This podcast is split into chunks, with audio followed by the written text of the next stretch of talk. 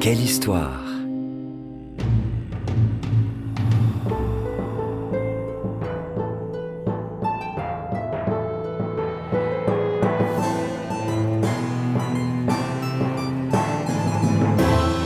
Remonte le temps, part à la rencontre de Cléopâtre, Louis XIV, Napoléon, Rosa Parks et bien d'autres encore.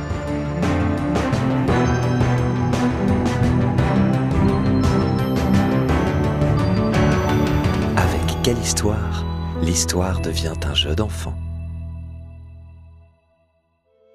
Connais-tu l'histoire de la Joconde, le portrait le plus célèbre du monde? Tu vas tout savoir. C'est une peinture à l'huile réalisée entre 1503 et 1519 sur un panneau de bois de peuplier par le grand Léonard de Vinci.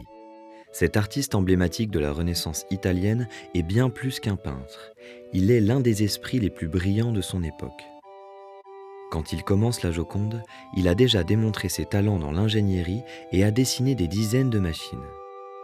Il a aussi étudié l'anatomie humaine, ce qui va lui servir pour ce tableau. De Vinci se sert de ses connaissances pour peindre une jeune femme aux proportions parfaites et au sourire mystérieux. Elle est représentée de trois quarts jusqu'à la taille. C'est une nouveauté, car à l'époque, les peintres italiens peignent souvent leurs modèles de profil et jusqu'aux épaules. Aujourd'hui, la Joconde n'a ni cils ni sourcils, son teint est un peu jaunâtre et le paysage derrière elle est sombre. Les scientifiques qui l'ont étudié ont conclu que le temps avait effacé des détails et altéré les couleurs. Mais quand De Vinci a peint ce tableau, il devait être bien plus coloré. Pour cette œuvre, De Vinci utilise de nombreuses techniques, dont une qu'il a inventée, le sfumato. Il applique des dizaines de couches de peinture presque transparentes pour donner du relief et de la profondeur au tableau. Le processus est long, d'autant plus qu'il faut laisser sécher entre chaque application. Tu comprends ainsi pourquoi il met autant de temps à finir ses toiles. Il utilise aussi des effets d'optique qui donnent l'impression que le personnage nous suit du regard quand on bouge. Si tu as la chance de voir la Joconde, tu peux en faire l'expérience. C'est très impressionnant.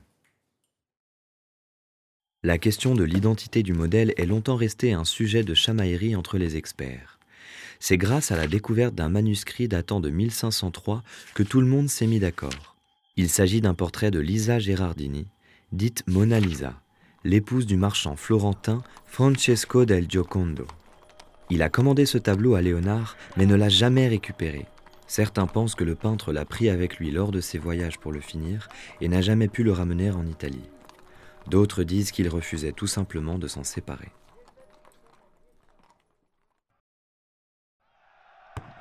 En 1515, le roi français François Ier remporte en Italie la fameuse bataille de Marignan. Après sa victoire, il fait de nombreux séjours dans ce pays et y rencontre Léonard. Impressionné par son intelligence, le souverain l'invite à vivre au château du Clos Lucé, près d'Amboise, où il habite. Le peintre, déjà âgé de 64 ans, part à dos de mulet en emportant avec lui sa précieuse Joconde. Une fois en France, les œuvres qu'il termine sont achetées par le roi et, à sa mort, le portrait passe entre les mains de François Ier, qui l'installe au château de Fontainebleau.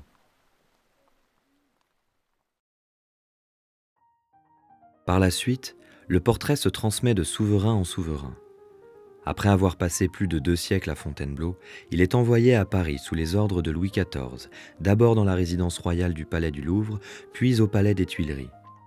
À la fin du XVIIe siècle, il prend ses quartiers au château de Versailles. À la chute de la monarchie, Napoléon Bonaparte fait accrocher l'œuvre dans les appartements de son épouse Joséphine.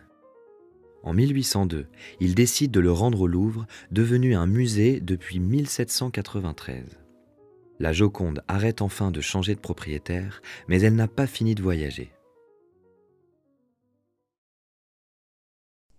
Le 22 août 1911, Louis Béroux, qui peint des copies de grands maîtres, se rend au Louvre. Ce matin-là, il compte s'installer devant la Joconde, mais il découvre avec stupeur que le tableau n'est plus là. Les gardiens du musée pensent qu'il est parti se faire photographier. Mais ils se rendent vite à l'évidence. La toile a été volée. Les enquêteurs ont plusieurs suspects, dont le peintre Picasso et le poète Apollinaire, qui ont été impliqués dans une affaire de vol de statuettes. mais les pistes ne mènent nulle part et le tableau reste introuvable.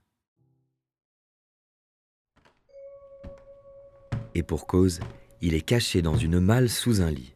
Vincenzo Perugia, un ouvrier travaillant pour le Louvre, a profité du jour de fermeture du musée pour décrocher la toile et la cacher sous sa veste avant de rejoindre son appartement. Ce n'est que deux ans plus tard, lorsqu'il se rend en Italie pour revendre le tableau, que la police retrouve enfin la trace du portrait.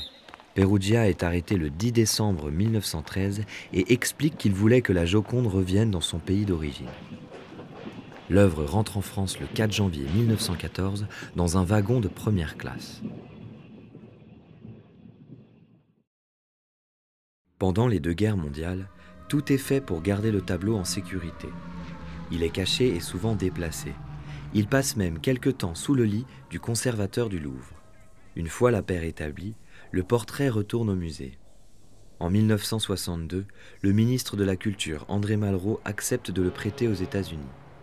Il voyage sur le paquebot France avant d'être accueilli à Washington par le président américain Kennedy. Comme tu peux le voir, la Joconde est une star. Elle fait un nouveau voyage en 1974, cette fois au Japon, avec une brève escale en Russie. Mais il faut que tu saches que le temps et les déplacements ont abîmé la Joconde. Pour éviter qu'elle se détériore davantage, elle ne sort plus du Louvre et elle est protégée par un caisson qui l'isole des vibrations, des variations d'humidité et de température.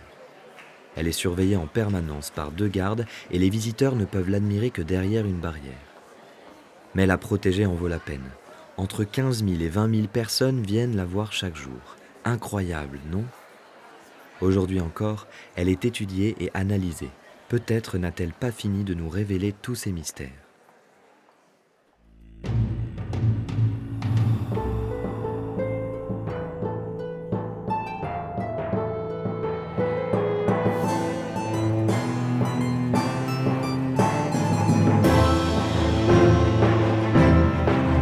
On espère que cette histoire t'a plu et qu'elle t'a donné envie d'en découvrir beaucoup d'autres.